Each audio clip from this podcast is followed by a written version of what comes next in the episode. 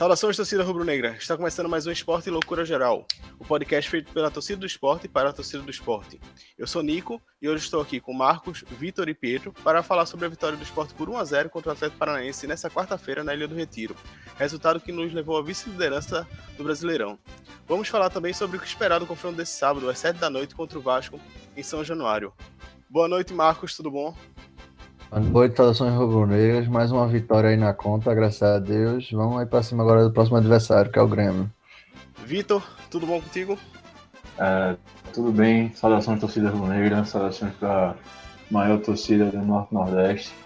E graças a Deus mais uma vitória, né? Esporte embalado aí né? nesse antes dessa pausa para a Copa do Mundo. Pietro, bem-vindo de volta ao podcast. Obrigado, boa noite, amigos e torcedores do Maior do Nordeste. E feliz, graças a Deus, mais esta vitória. Mais três pontos na conta. Vamos embora. Pessoal, o Sport ganhou ontem do Atlético Paranaense 1 a 0 gol de Felipe Bastos. Mas antes do jogo foi meio tenso, né?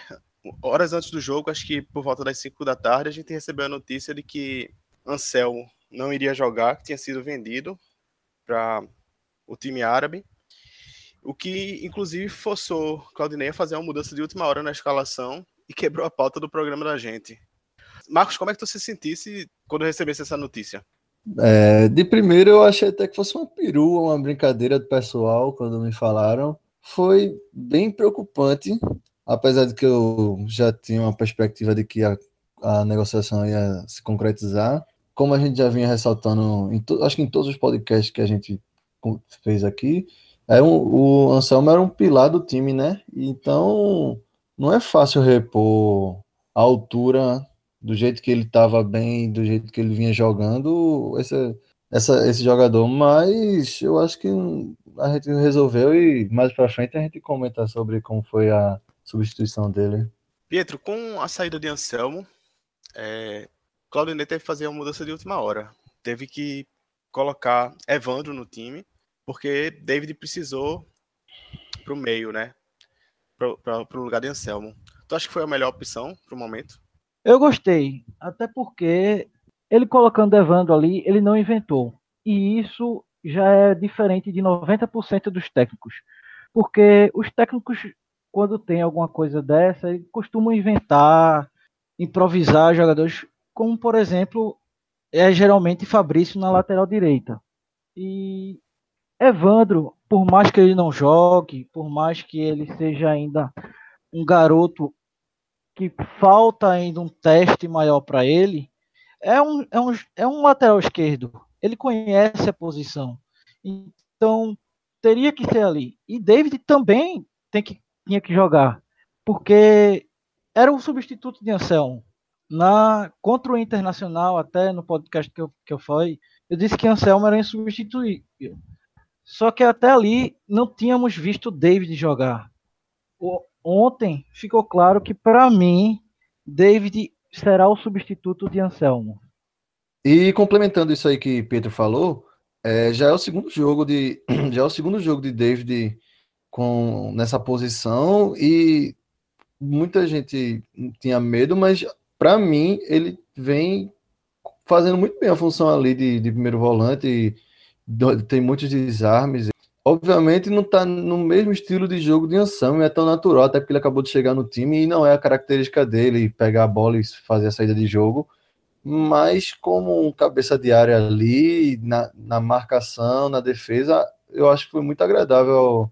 Ele está fazendo a substituição muito boa ali, não consigo reclamar não mesmo ele sendo baixinho, se você notar, rever, rever os VTs do jogo, você vai notar que ele ganha muitas bolas na, no alto até. É um cara que participa muito da, da marcação, da defesa. Eu achei bem grata a surpresa e gostaria também de reconhecer que toda vez aqui é isso, o, a partida de, de Evandro, que eu achei bem agradável.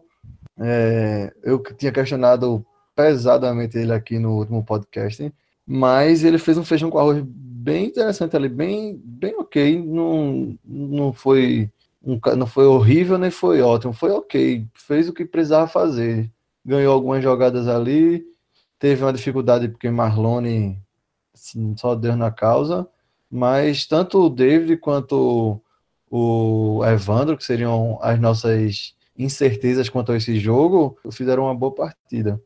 Vitor, tu gostasse de, de, Evandro? Eu achei assim que, pelo menos no começo, ele estava meio inseguro, mas ele depois ele ficou ali fazendo. Ele, ele ficou mais resguardado, não subiu tanto, ficou mais preocupado com a defesa.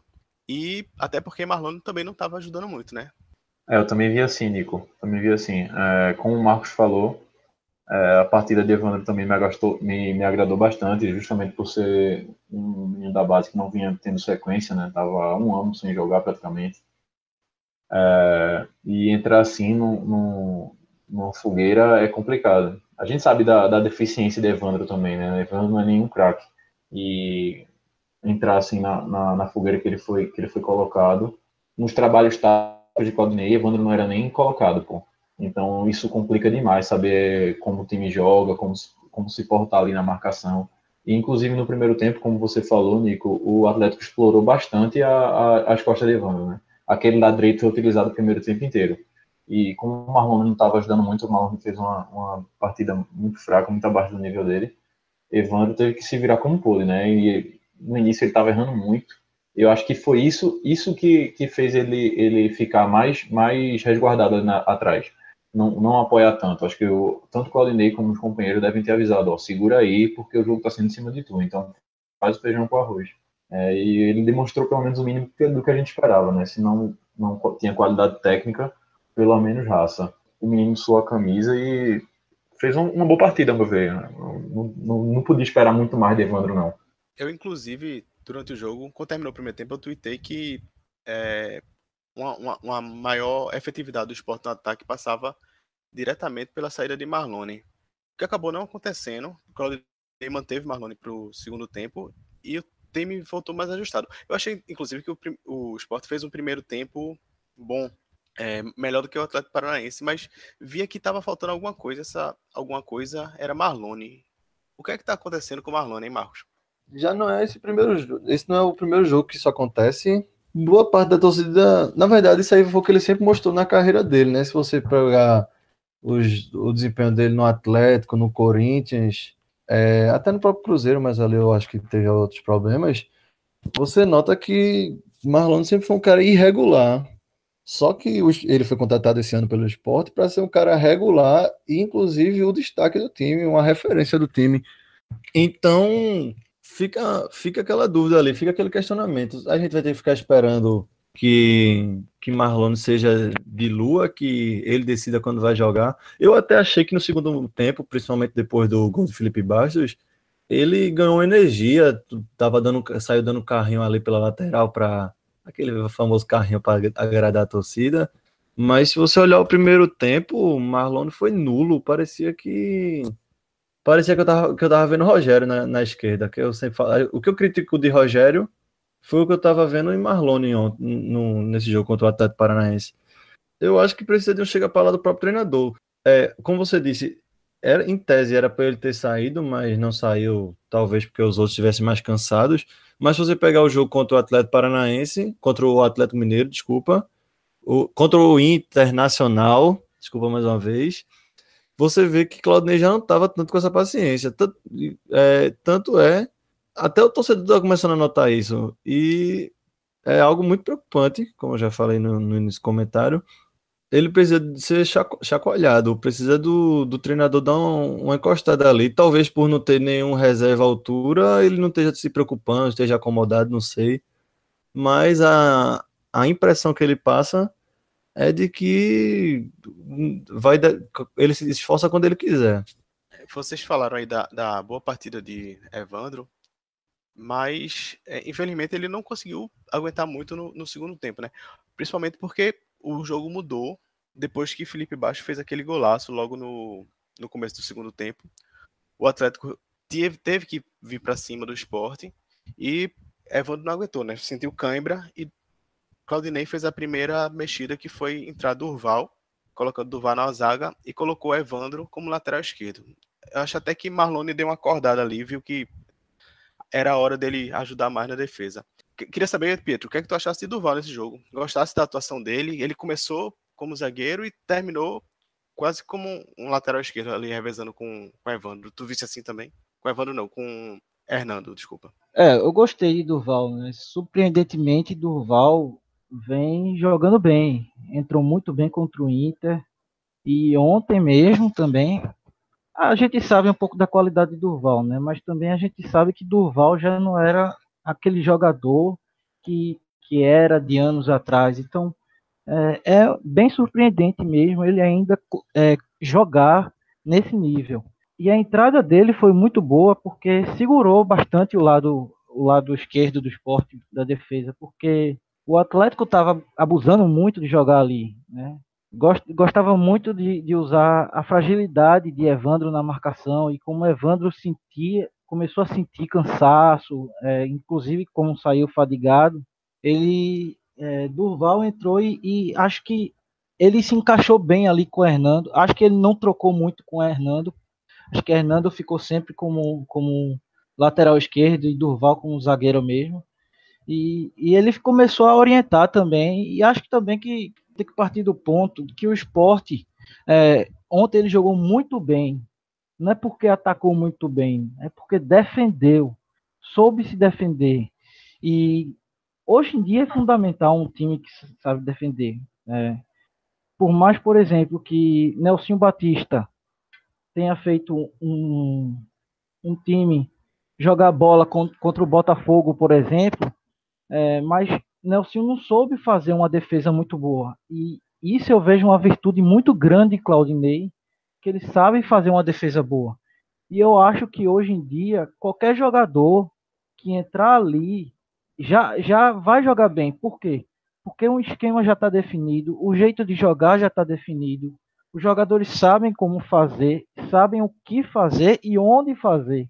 Então, tudo isso é mérito para mim de Claudinei também, porque um treinador colocar Ronaldo Alves para jogar bem, para mim, que eu sou um grande crítico de Ronaldo Alves, acho que 90% da torcida do esporte é crítica de Ronaldo Alves, então assim, aí Aí só vê o quanto, por exemplo, Durval, Neto Moura é, e Evandro conseguem jogar bem numa partida tão importante como ontem. É, tem gente que tem fã-clube, né? Pietro vai fundar o hate clube de Ronaldo Alves. É... Eu já fundei, eu já sou presidente.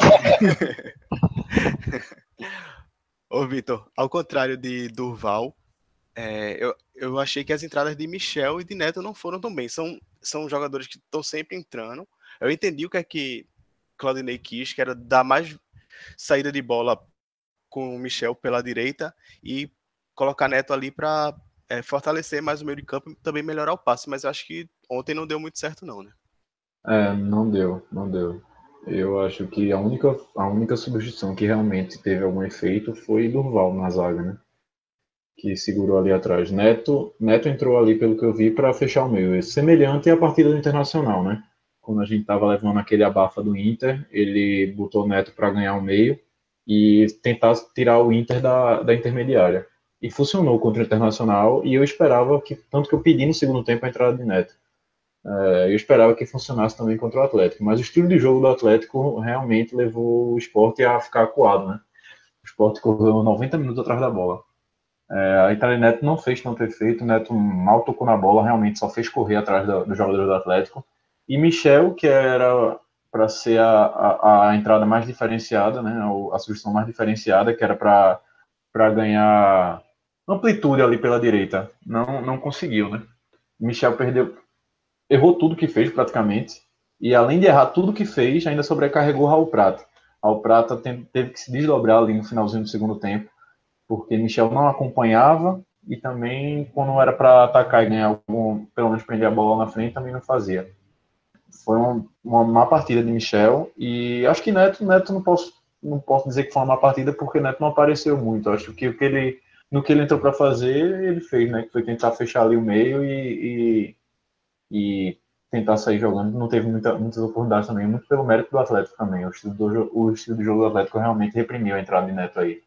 Mas Michel, para mim, foi um, um, um, dos piores da partida, viu? É, eu queria complementar a fala de Vitor, dizer que é, Michel Bastos, ele entrou para mim, ele entrou com a função de, de segurar a bola na frente. Ele com o Rafael Marques, com o Marlone.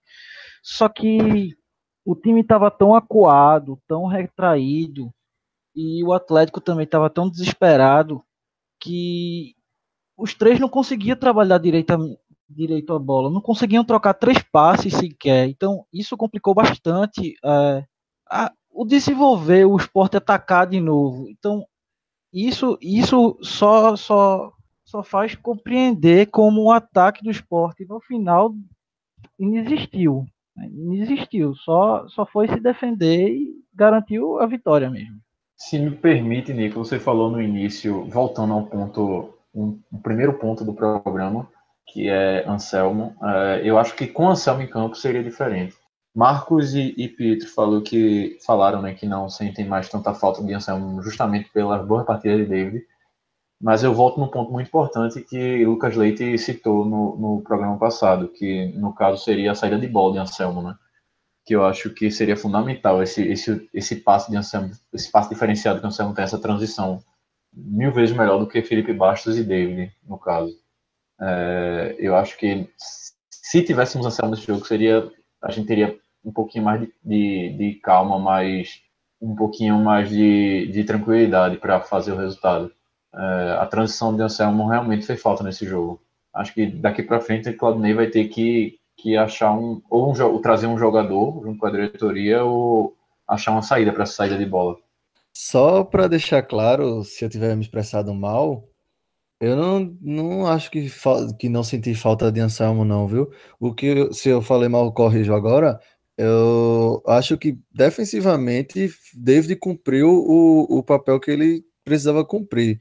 Concordo plenamente que a transição foi praticamente nula, é, só depois de uns 15 minutos do primeiro tempo que Felipe Bastos começou a se oferecer para isso, mas ainda assim com alguma dificuldade.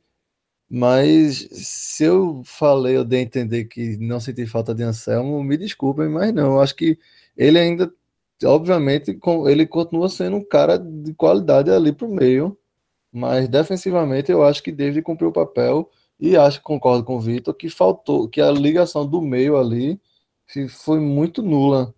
É, já entrando em um outro assunto, já que está aqui mesmo, é, a gente falou no último podcast. Pode falar. É, eu só quero dizer que eu faço das minhas as suas palavras. Obrigado. A gente falou no último podcast também que esse jogo seria um jogo bem chato, que a gente ia ter que ter muita paciência, porque foi até o que Nico trouxe a fala de Abel Braga, que seria um, um atleta paranaense tocando muito a bola e que a gente ia ter que jogar no, fechado no contra-ataque. E foi exatamente isso que aconteceu no jogo. Só que se você for olhar, o esporte não foi tão eficiente. Quem, quem assistiu o jogo viu que praticamente o gol do Felipe Baixo foi um achado. A gente não conseguiu criar, a gente não conseguiu ter, porque não tinha ninguém ali no meio que trouxe, que pegasse a bola lá na defesa e levasse ao ataque. Esse é o meu comentário para esclarecer se, se eu dei a entender errado alguma coisa aí. E digo mais, só para só para terminar esse assunto de Anselmo, estou sentindo muito mais falta dele depois desse texto que ele fez no Instagram, se despedindo do clube. Que negro maravilhoso. Mais fresco. Meu Pantera Negra. Vou sentir muita saudade do Rei Thiago. Não, mas rolou a lágrima mesmo depois que eu li aquele texto. É... Eu queria também falar um pouquinho mais de Felipe Baixo, né? Porque é, eu concordo com o que vocês falaram. Eu acho que a, é, a, sem Anselmo precisa de dois jogadores para fazer o que Anselmo fazia, que é David defendendo e Felipe Baixo saindo. Eu, inclusive, eu achei que Felipe Baixo fez uma boa partida ontem, não só pelo gol, que foi um golaço, né?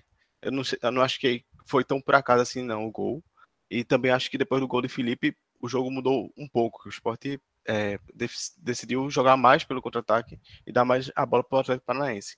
Mas eu queria falar um pouco mais de Felipe, que é com a saída de Anselmo, até um, um ponto que a gente tocou no podcast passado, né? com a saída de Anselmo, vocês acham que Felipe tende a crescer mais, a, a aparecer mais essa liderança dele, tanto taticamente como fora do campo, ou sem um jogador como Anselmo do lado dele, o futebol de Felipe pode cair de repente, vocês acham? Marcos? Gostei que chamou o maior defensor de Felipe Bastos do programa, né? É... O primeiro que tem que falar. o primeiro que tem que falar é o principal fã de Felipe Bastos, né? é... Acho que. É. Se eu sou tem... o clube do hater de Ronaldo Alves, Marcos é o clube do hater de Felipe Bastos. Viu? É só tem pra que deixar ter... claro. Tem que ter uma retificação, porque quem me vê no Twitter e no, no aqui no programa sabe que já desde o jogo contra o Palmeiras, contra o Palmeiras não, desde o jogo contra o Atlético Mineiro, eu venho falando de Felipe Bastos, que ele vem jogando bem. E concordo com o Nico sobre o gol não ser uma surpresa. Ele já vem chutando bem de fora. Eu achei que o gol dele sairia contra o Atlético, porque Vitor é um goleiro que aceita muito chute de fora. Foi um golaço que eu só tive noção da distância quando fui ver pela TV, porque pelo campo eu achei que teria sido mais perto. Foi o agora, eu quanto à questão da, da liderança, eu acho que ele já vem tomando essa essa liderança fora do campo e está começando agora a tomar dentro do campo, exatamente porque não vai ter Anselmo. Já não teve Anselmo nos dois últimos jogos. E como eu falei no, no último comentário, com a falta de Anselmo, ele que foi tomar partido para tentar começar a saída de bola do esporte no jogo contra o Atlético Paranaense. Então, me parece que vai ser bem natural que ele comece a ser um líder em campo. Não duvido até que a uma hora chegue a faixa de capitão a ele mesmo, que é um cara que tem experiência, tá jogando bem e demonstra uma grande influência no, no time. Acredito que, que a, o, o natural vai ser ele ganhar essa, esse espaço aí. É, sobre. É, concordo com o Marco, né? Acho que hoje, dentro do, do, do elenco do esporte, em termos de, de, de liderança de elenco, Felipe hoje claramente é um, é um líder do elenco, né? fora de campo, pelo menos aparenta, ele aparenta ser o líder natural do elenco. E mas dentro de campo, eu acho que liderança técnica ainda não, Nico. Liderança técnica ainda não, como você falou. É, mas em termos de liderança técnica, ainda não, Nico. É, eu não vejo, não vejo, para ser sincero, que nesse campeonato o esporte vai ter alguma liderança técnica depois de Anselmo porque a fase de Anselmo e como Anselmo vinha jogando era, era muita bola. Não acho que Felipe Bastos vai chegar perto dessa liderança técnica dentro de campo, mas é, torço para que o time consiga um substituto à altura. Não, não à altura do que Anselmo vinha jogando, mas pelo menos que faça uma das funções que, que Anselmo vinha desempenhando acredito que, que hoje Felipe é sim um líder dentro do elenco, em termos de, de, de liderança, de liderança do, do, elenco mesmo, de, de, gestão mesmo do elenco, mas liderança técnica dentro de campo, acho que o Felipe Bastos não é e também não vai chegar a ser. É, eu acho inclusive que Claudinei vai ter que encontrar um novo modo de fazer o esporte jogar sem Anselmo, mas isso só na parada da Copa. Ele vai ter aí o tempo suficiente para fazer isso. Enquanto isso, é, nesse sábado, o Esporte, que é o vice-líder agora do campeonato, vai enfrentar o Vasco lá em São Januário. O Vasco que é o 13º colocado do campeonato. E eu estava vendo aqui o retrospecto do Esporte Vasco é, pela Série A. Foram 10 jogos, duas vitórias do Esporte, três empates e cinco vitórias do Vasco. Lá no Rio, o retrospecto também não ajuda muito não. São cinco jogos com quatro vitórias do Vasco nenhum empate e só uma vitória do esporte. É, minha gente, como é que vai ser esse jogo lá no Rio de Janeiro, Marcos? Eu acho que esse é um dos jogos mais incertos que a gente vai, vai ter do, do começo do campeonato até aqui.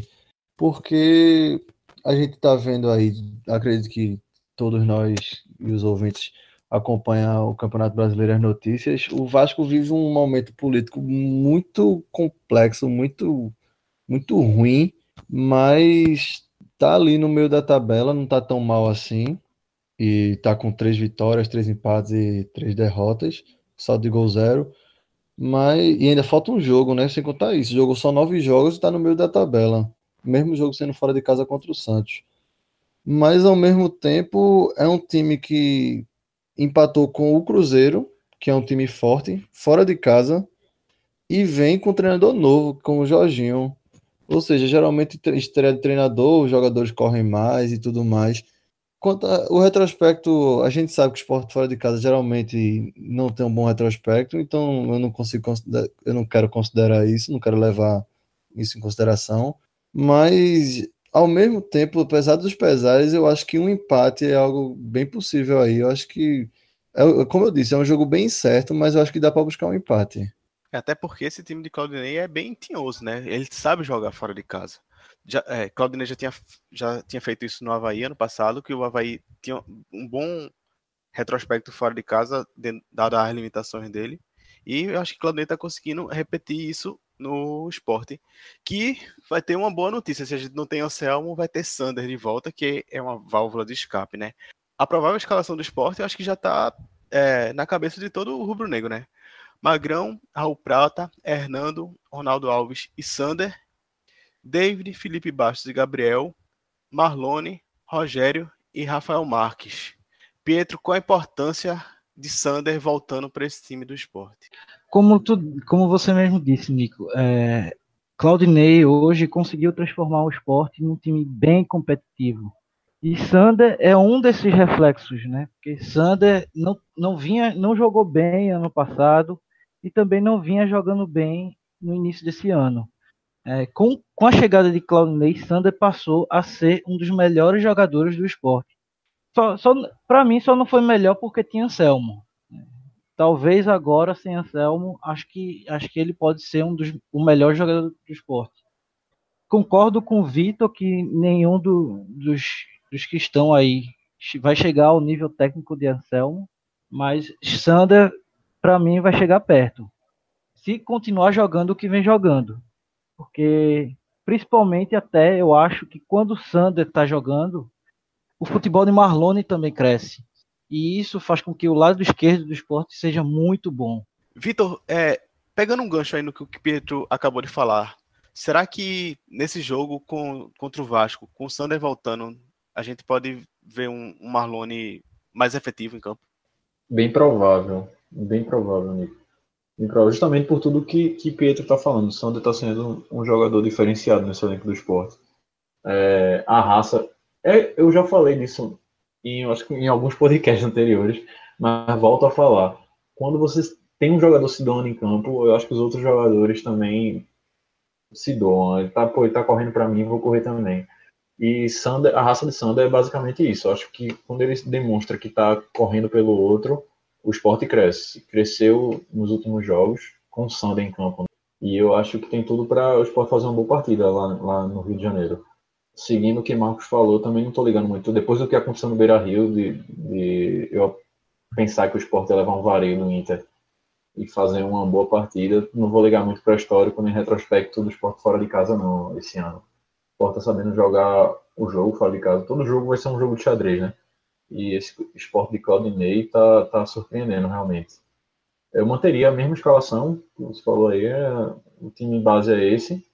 E o Vasco não tem nada demais. Não acredito que o Vasco vai fazer, não vai fazer um jogo acima da média do que vem fazendo, não. O Vasco é aquele negócio, né? Aquela desorganização organizada. Vence um joguinho aqui, outro ali, mas não tem um futebol realmente convincente, não. Acho que o Sport tem tudo para fazer uma boa partida. Bem, é, e para mim essa, essa questão do retrospecto, é, por mais que o esporte não vença o Vasco, já a, a última vitória do esporte lá foi em 2012. 3 a 0 até com um show de bola de Hugo e Felipe Azevedo. Se vocês se lembram. Que time, pois amigos, é. que time. Que time, com Hugo, é, Gilberto. Uma Libertadores. 2012, Quem não lembra, o Hugo assinou o contrato e voltou lá rumo à Libertadores no contrato dele. pois é. Então, enfim, é, isso para mim não entra em campo. O que vai entrar é hoje o momento, e eu acredito no momento do esporte hoje, que o momento do esporte hoje tá, tá bastante certo de que o time hoje vai conseguir um bom resultado. Talvez não venha uma vitória, pode até também não vir um empate. Acredito, eu acredito pelo menos no empate. Mas se o time perder, eu tenho certeza que não vai ser por determinação, não vai ser por, por porque jogou mal. Eu acredito num bom resultado, mas é, eu concordo com o Marcos que esse é um jogo de incertezas. Até porque com 18 pontos, qualquer ponto agora que a gente tiver fora de casa é bom, velho. E se não tiver, tá dentro do cálculo. A gente não vai pontuar em todos os jogos, não. O torcedor tem que lembrar disso. Claro que a gente, como torcedor, quer, quer ganhar todos os 38 jogos, mas a gente já fez 18 pontos, velho. Que a gente tá bem no campeonato. Isso aí é importante. Não à toa a gente é o vice, vice é o vice-líder do campeonato. Isso aí é importante. E qualquer pontinho agora pro esporte tá valendo demais. A escalação provável do Vasco para enfrentar o esporte é Fernando Miguel no gol, Luiz Gustavo, Paulão, Ricardo, Henrique e De Sábato, Andrei e Bruno Cossendei, Pikachu, Wagner e André Rios. Eu falei a provável escalação, mas na verdade a gente nem sabe, né? Porque Jorginho tá chegando, vai comandar o time pela primeira vez. A tendência é que ele não mude muitas coisas, até para manter uma até para manter o entrosamento no time, mas é uma incógnita, né, Vitor? Ah, também acredito que Jorginho chegando agora, Marinho de primeira viagem, não vai querer mudar nada, nada assim tão, tão drástico do time do Vasco, não. É, se tiver alguma mudança, deve ser no máximo duas mudanças, uma ou outra, assim, ele não vai tirar essa base do time, não. É, e vendo a escalação aí que você, que você citou, não vejo muita coisa assim que vá preocupar o esporte, não. Principalmente o esporte bem defensivamente, como vencendo nessas últimas partidas. Não quem, vai, Vitor? Quem pode, Fica... quem pode, quem pode preocupar? posso concluir o pensamento? Quem pode, quem pode preocupar nesse, nesse elenco aí é Pikachu, que vem sendo a válvula de escape aí do Vasco, mas tirando ele, acho que o time do Vasco é um time bem, bem normal, assim. Vai ser um time que vai brigar por, ali por meio de tabela, junto com o esporte. É, eu acredito que não venha, não venha tão forte o Vasco para esse jogo contra o esporte, não. Vem forte sim, só pelo raio do trovão do Pikachu, viu? Porque Pikachu, Ei! toda vez, toda vez faz um golzinho no esporte. Isso desde o Paysandu, pô. Não tem, não tem, é certo. Mas. Essa, essa, hein, menino, essa zica aí, dizendo que o Pikachu vai fazer gol, vai nada. A gente vai prender não, ele na, não, vai prender ele na eu, Pokébola dessa eu, vez. Eu, Falaram isso no jogo contra o Atlético Mineiro. Falaram isso. É zica reversa. Ricardo Oliveira é sempre pagou no esporte. Dez minutos depois, Ricardo Oliveira fez o gol. Quero saber se, se Pietro vai ter essa boca também de. Ah, meu filho, mas qual foi o resultado do jogo? Não importa. Não importa, pode fazer gol, mas o esporte vai vencer. Eu tô dizendo. Botou pode... o pai na mesa agora, respeitei, respeitei. Botou na mesa, botou na mesa. Pode fazer gol, mas eu preferia que não fizesse, não. É, eu, eu, realmente não tô muito ligado, não, tenho, não assisti muitos jogos do Vasco no, no campeonato. É, quem é que vocês destacariam desse time do Vasco que pode dar um trabalhinho aí no esporte fora Pikachu? André Rios, com certeza é o artilheiro do time no ano. Fez cinco gols no Carioca e tá com três no Brasileirão. É, é um cara perigoso. Também tem o Andrei, que é um menino da base aí. O Evander também é outro que subiu da base, também é um cara bom. Ah, se, quer dizer, pode ser que se eu, se eu não estiver enganado, o Evander foi negociado. Pode, se, se eu estiver errado, pode me corrigir. Mas com certeza o Andrei, que acredito que até foi ele que fez um golaço contra o Cruzeiro. E mas o André Gil principalmente é um cara não goleador nato, mas é um cara que, que sabe fazer gols e tem que marcar ele. Eu também posso estar equivocado, é, concluindo o raciocínio de Marcos, mas segundo os torcedores do, do, do Vasco no Twitter e, sei lá, a própria imprensa assim, do Rio, pelo que falam nos programas esportivos, acho que o principal jogador dele mesmo é esse tal de De Sábado, né? O volante de sábado. Parece que ele vem fazendo uma, uma temporada muito boa, assim. Sim, sim, eu, sempre, eu também vejo todo mundo destacando ele. A negociação que eu citei seria de Evander, mas aparentemente o Vasco desistiu do negócio. Então fica aí mais um cara como um. um... não chega a ser um craque ainda, porque é novo, tá subindo da base agora, mas é um jogador que a gente tem que prestar atenção, tomar cuidado. Eu, eu acrescento aí Wagner. É, eu acho que Wagner é um bom jogador, não está numa boa fase, concordo, mas se deixar ele livre ainda faz um perigozinho. E os pontos fracos? É, onde é que Claudinei pode explorar o Vasco para conseguir trazer um resultado bom para o esporte? Eu acredito que o, um, os pontos fracos, além do momento que o Vasco vive, tem o próprio Wellington, que é aquele volante que jogou no São Paulo e em alguns outros times, e aí tá agora no Vasco. E tá sendo bem irregular.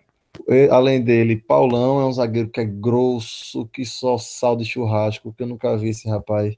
Bater, bater com ele ali, parece Anselmo ano passado o, o caminho das pedras é esse mesmo. É, são esses caras assim que não estão bem. Inclusive, o, tanto o Wellington quanto o Paulão estavam envolvidos na polêmica recente aí, que postaram uma foto ironizando a crítica da torcida. São caras aí que eu acho que a gente vale a pena explorar. São caras que não parece estar muito compromissado com o Vasco, não.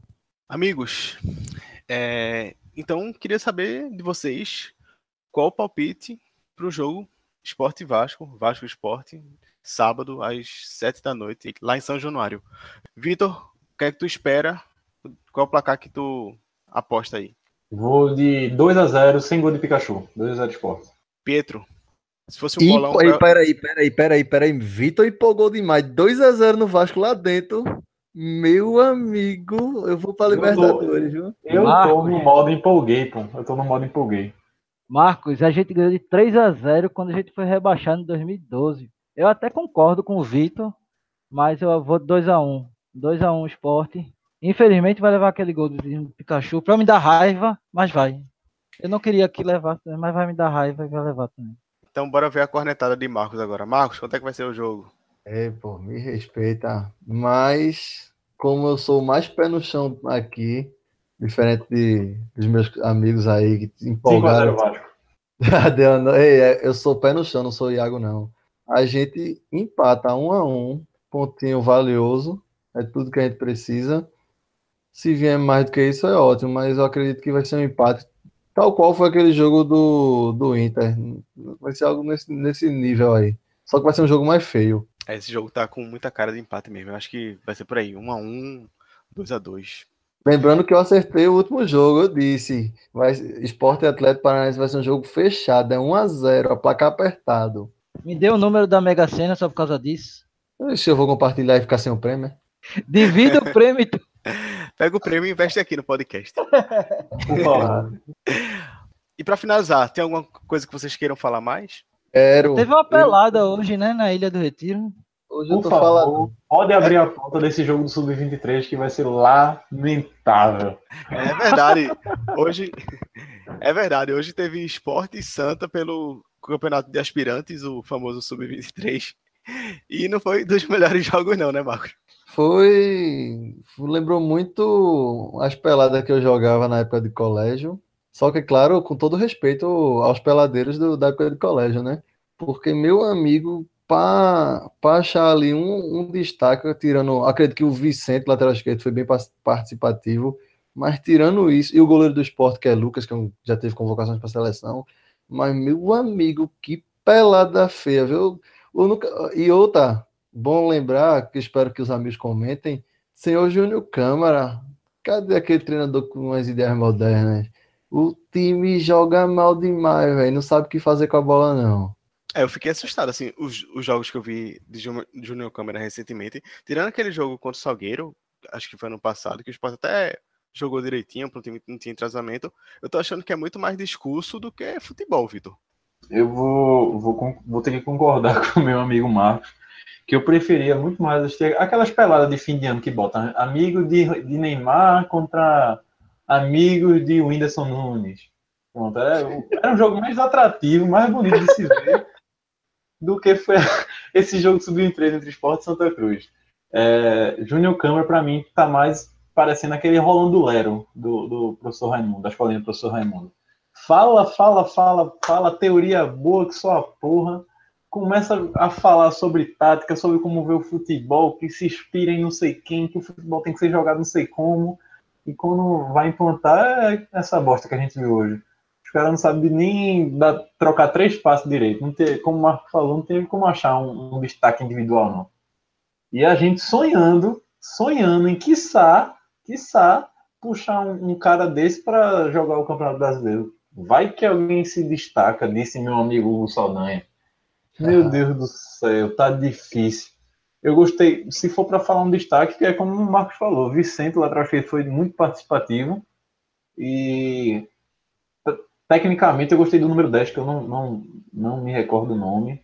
É um nome muito troncho, Eroade, Aduaré. É, exatamente. É. Ele, tem um, ele até tem uma. uma, uma, uma Era, o- técnica- era o Dir, não? Era o Dir o nome dele, né? É, Erudita, um negócio assim. Erudita ele, é um erudita. ele tem até alguma técnica, mas meu Deus do céu, não sei como James Dean, Índio ainda jogam na base do esporte, não. Meu Deus do Agora, céu. um destaque que vale que vale ser pontuado foi essa buscada de Vitor. Rolando Lero, meu amigo, você tá cansado já, meu amigo? Isso só mostra como a base do esporte não também não dá um passo a mais para frente, né? Porque pô, parece que realmente Júnior Câmara fica só no discurso mesmo, porque levou um vareiozinho de Dutra também, de Dutra, pô.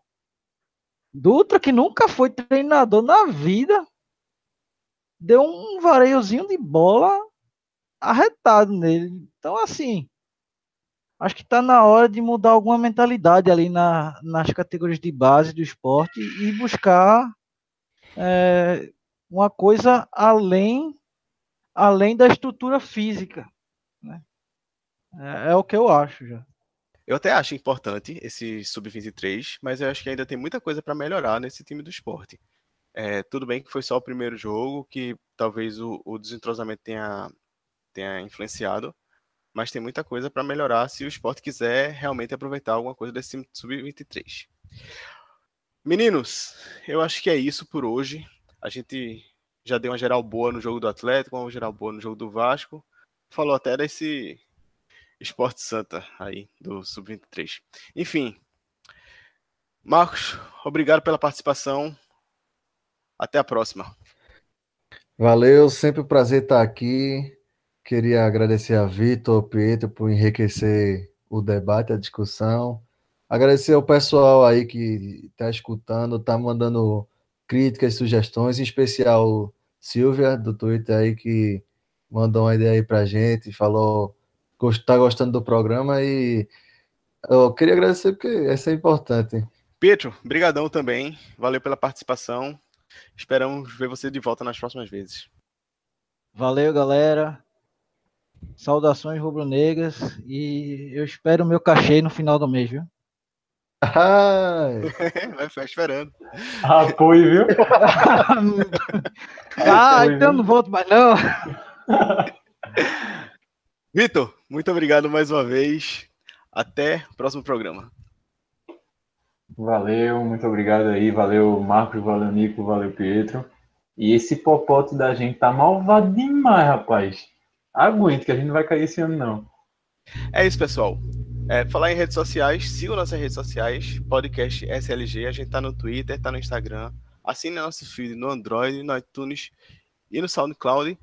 E a partir desse episódio a gente também vai colocar na chamada pro, do Twitter, a gente vai colocar um link para vocês fazerem o download.